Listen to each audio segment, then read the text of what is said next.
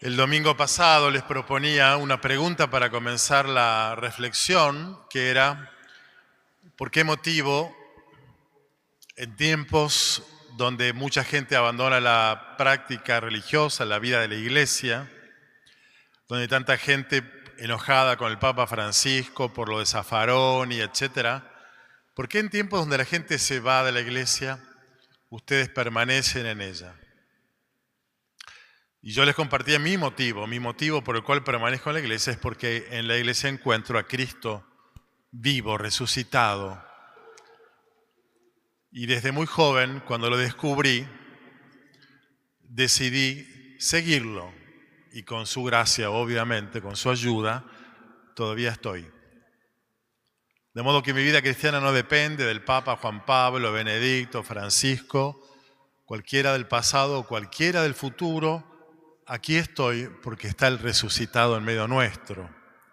Y la reflexión tiene que ver con aquella profesión de fe de Simón Pedro, tú eres el Mesías, el Hijo de Dios. Y yo te digo, Jesús le responde, vos sos la piedra sobre la cual voy a edificar mi iglesia. Simón Pedro, un hombre limitado como cualquiera de nosotros, el fundamento de la edificación de la iglesia que durante 21 siglos todavía está sostenida sobre la figura de Pedro y sus sucesores por obra del Espíritu del resucitado. De modo que los defectos de Simón Pedro y los de los papas sucesivos hasta el día de hoy no logran debilitar el fundamento de esta comunidad de fe que sostiene el mismo espíritu, el Espíritu Santo, el Espíritu de Cristo resucitado. Sin embargo, Jesús necesitó de Simón Pedro. Ahí está semejante responsabilidad, la roca firme sobre la cual va a estar edificada la iglesia. Cariñosamente, Rocky, hoy. ¿Qué pasó con Rocky? Una nueva escena desde aquel día comienza el Evangelio de hoy. ¿Qué día? El día del domingo pasado. Desde el día en que Jesús les prohibió terminantemente a los discípulos decir que Él era el Mesías, porque Pedro lo había profesado como verdad, pero no sabía el contenido de esa afirmación. Bueno, ahora Jesús empieza a llenar de contenido el título grandilocuente, el Mesías, el Hijo de Dios tiene que ir a Jerusalén, sufrir mucho de parte de los escribas, fariseos, entregar su vida y al tercer día resucitar. De ese modo, Jesús va a vivir su misión, porque la viene discerniendo, la viene rezando, la viene pensando y se dio cuenta que para salvar a la humanidad, ya no solo al Israel oprimido por el poder de los romanos, sino a la humanidad, hace falta mucho más, hace falta entregar la propia vida. Y bueno, lo metabolizó, lo absorbió, es la voluntad del Padre, lo aceptó y ahora lo dice. Bueno, ahí ustedes escucharon la, reacción de la roca de la iglesia que lo lleva aparte a Jesús en una escena que uno se la imagina está entre la ternura y, y el patetismo, digamos, ¿no? Porque esto de que Pedro lo lleva aparte para reprenderlo a Jesús es patético, patético. Buena intención, tierno, Simón Pedro, el amigo que dice, no, no te vas a morir, pero patético. ¿Cómo se atreve a retar al maestro? No solamente le expresa su parecer, no, le dice, estás equivocado Jesús, vos no vas a morir, sino que lo pone como voluntad de Dios de ninguna manera, eso no sucederá. Dios no lo permite. Bueno, eh, es opinable lo de Dios no lo va a permitir, es opinable. De hecho, es Dios el que le pide a Jesús asumir su cruz. Así que Jesús le dice, ve detrás de mí, Satanás. No seas un obstáculo. Sos un obstáculo para mí. Tus pensamientos son los de los hombres, no los de Dios. Y no es que Simón Pedro queda endemoniado como esos endemoniados medios loquitos que aparecen en el Evangelio. No, no, no. Satanás es una figura bíblica que simboliza el que se opone a la voluntad de Dios, el que tiene planes exactamente inversos a los de Dios, Satanás. Bueno, ahora ese es Simón Pedro. Jesús, recuerdan, en este mismo Evangelio de Mateo al comienzo, después de su bautismo va al desierto y es tentado por Satanás para que no haga la voluntad de Dios. Bueno, ahora lo tienta la roca de la iglesia, diciéndole, eso no va a suceder, la voluntad de Dios no es esa. Y claramente está expresando su propia voluntad, la de él, la de Simón Pedro. Por eso Jesús le dice, ve detrás de mí, vos sos mi discípulo y tenés que ir detrás de mí, no yo detrás de ti.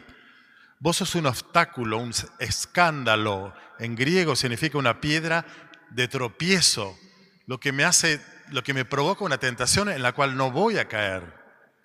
Y además de corregirlo tan tremendamente a Simón Pedro, que habrá quedado internamente con una especie de recalculando, a ver, ¿qué, me pasó?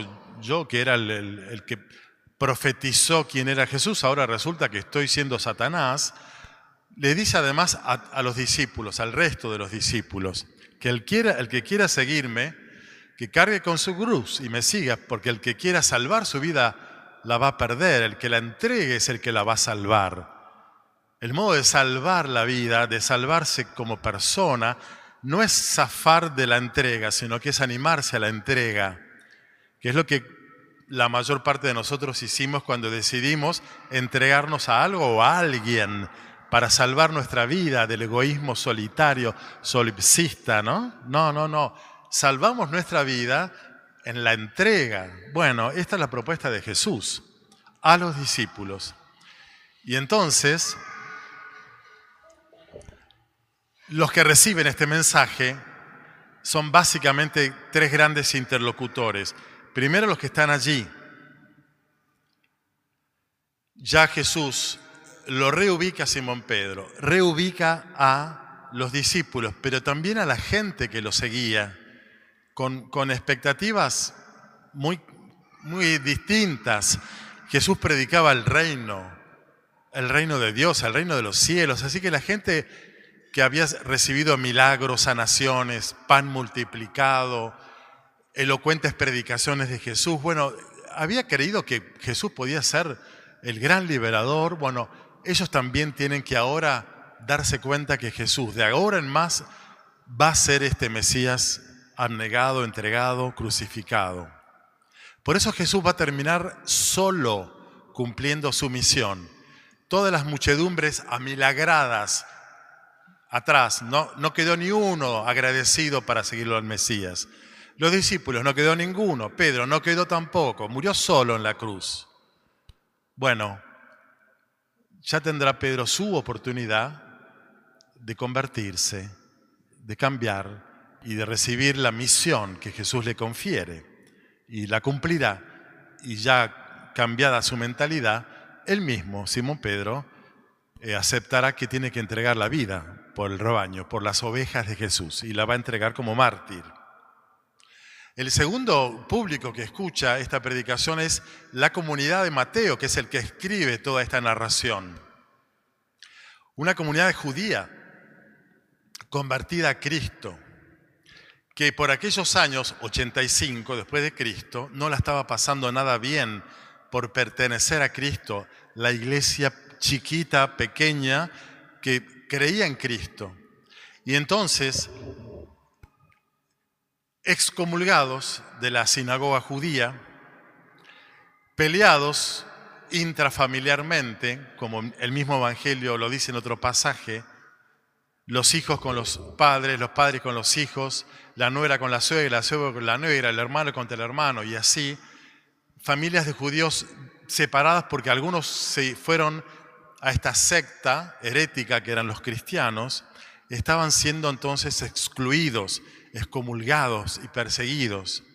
Y ya en aquellos tiempos había una gran dispersión de judíos, porque los romanos ya se cansaron de, los eh, arrebatos nacionalistas y, esas montoneras eh, bélicas de los judíos nacionalistas y los habían eh, perseguido a muerte, habían arrasado la ciudad, destruido el templo en el año 70, acorralado a unos nacionalistas judíos en Masada, una montaña que al final terminan todos heroicamente eh, suicidados, muertos antes de caer en el poder de los soldados romanos, y los habían como perseguido hacia el norte, bueno, hacia el norte, un poquito al sur de Haifa, una ciudad israelí, al norte de Israel, ahí en eh, Yamnia se reúnen sabios, maestros judíos, religiosos, fariseos, y frente a esa gran dispersión hacen como un sínodo, un, concilio, donde eh, establecen cuál es la ortodoxia judía frente a esta nueva secta herética de los cristianos, la comunidad de Mateo y otras. Y entonces los excomulgan. Y además de eso, eh, generan una oración pidiendo a Dios, que es una maldición. Se llama Birkat Ham Minim. Minim significa en hebreo herejes. Es una maldición a los herejes. Y todos los días los judíos en aquella época se levantaban y rezaban 18 bendiciones y una maldición.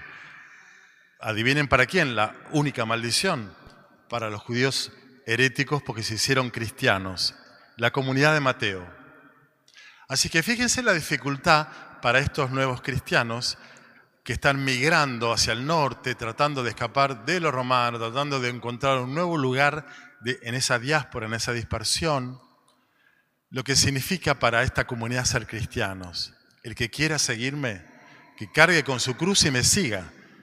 Porque el que quiera salvar la vida va a perder la fe, se va a perder a sí mismo para ellos. Bueno, seguir entonces a Jesús en la iglesia, en una iglesia excluida, discriminada y también en algún punto perseguida. Tercer interlocutor de este pasaje del Evangelio, nosotros, que no tenemos gravísimas dificultades, salvo un día de lluvia y frío como hoy venir a misa, digamos, ponele dificultad. Eh, bueno, que el Papa, que lo nombró a Zaffaroni. Eh, eh, bueno, esas son las dificultades. El que quiera seguir a Jesús tiene que descubrir que en la iglesia de Simón Pedro, hoy Satanás está el resucitado y quiso estar el resucitado. Nunca renegó Jesús de Pedro, como tantos católicos que reniegan el Papa. No, no, Pedro, con todos sus defectos, vas a ser la roca de la iglesia. Y los primeros cristianos lo gozaron y lo sufrieron a Simón Pedro porque, nada, metió algunas patitas después de la resurrección, disputas con San Pablo, bueno, sin embargo, la iglesia está fundada sobre este ser humano con la fuerza y el poder del Espíritu y todos aquellos cristianos y cristianas vivían esa épica de profesar la fe ya no con situaciones debatibles, incómodas, sino de profunda adversidad. Hoy para nosotros entonces el contexto político, social, económico, hasta diría cultural, donde hay una gran persecución eh, cultural a los valores que la iglesia profesa, la vida desde la concepción, eh, la sexualidad, eh, y pongan otros ejemplos. Bueno, en esta época de gran eh, exclusión cultural, cancelación cultural de la iglesia, que, que pinta ser medieval, poco menos, les toca ser cristianos, nos toca ser cristianos. Y esa será entonces la iglesia que tenemos que asumir, además, obviamente, de nuestra vida, que tantas veces eh, aparece traspasada por la cruz, una vida crucificada, porque tenemos enfermedades, problemas económicos, problemas quizás con un hijo, bueno, ¿quién de nosotros no atraviesa alguna situación de cruz cada tanto? Y entonces tenemos que cargar nuestra vida, porque esa es la cruz, cargar nuestra vida lastimada y seguir en la fe en la iglesia de Simón Pedro, hoy Francisco, que es la iglesia de Jesús, seguirlo. Está en nosotros entonces la decisión de permanecer fieles. Ojalá entonces podamos descubrir cómo el Señor permanece en medio nuestro y por eso justifica nuestra pertenencia no pasiva, tipo, ¿qué me voy a hacer ahora? Este, ¿Luterano? ¿Qué me voy a hacer? Este, ¿Mahometano? Y bueno, sigo siendo católico, la catedral me queda cinco cuadras. Ojalá que no, ojalá que sea una, una profesión de fe activa. Y ya veremos el domingo pasado, el domingo que viene, cómo Jesús entregará un poder muy grande, ya no a Simón Pedro, ya no a los doce apóstoles, sino a la comunidad. Y el poder es responsabilidad, es compromiso, es empoderamiento, es la capacidad que tengamos nosotros de vivir como una comunidad con el poder que Jesús nos confiere. Lo vamos a charlar el domingo que viene. Bueno, pidamos al Señor sentirnos más identificados con la Iglesia Católica que un hincha de tigre con el matador de tigre de Victoria. Ojalá. O con un bostero como el Padre Juan, que mañana cumpleaños. Vamos a ver si le regalamos una camiseta de boca al Padre Juan Manuel con el, con el equipo de Boca. Bueno, ojalá que nuestra identificación con la iglesia sea profunda, aún desde legítimas disidencias, porque no hay que ser infantil. Tendré mis disidencias con el anterior y con este Papa y etcétera, pero, pero no con el Espíritu Santo y menos con Cristo. Así que, que ojalá podamos clavar, estacar nuestra fe allí donde está firme el amor de Dios que permanece en medio nuestro y sí, discutir o disentir con lo que es opinable de algunas decisiones humanas. Bueno, que el Señor nos conceda ese don de la fe profesada, vivida y practicada en la iglesia. Y no solamente nosotros encerraditos acá adentro, sino ojalá testimoniándola y anunciándola con alegría.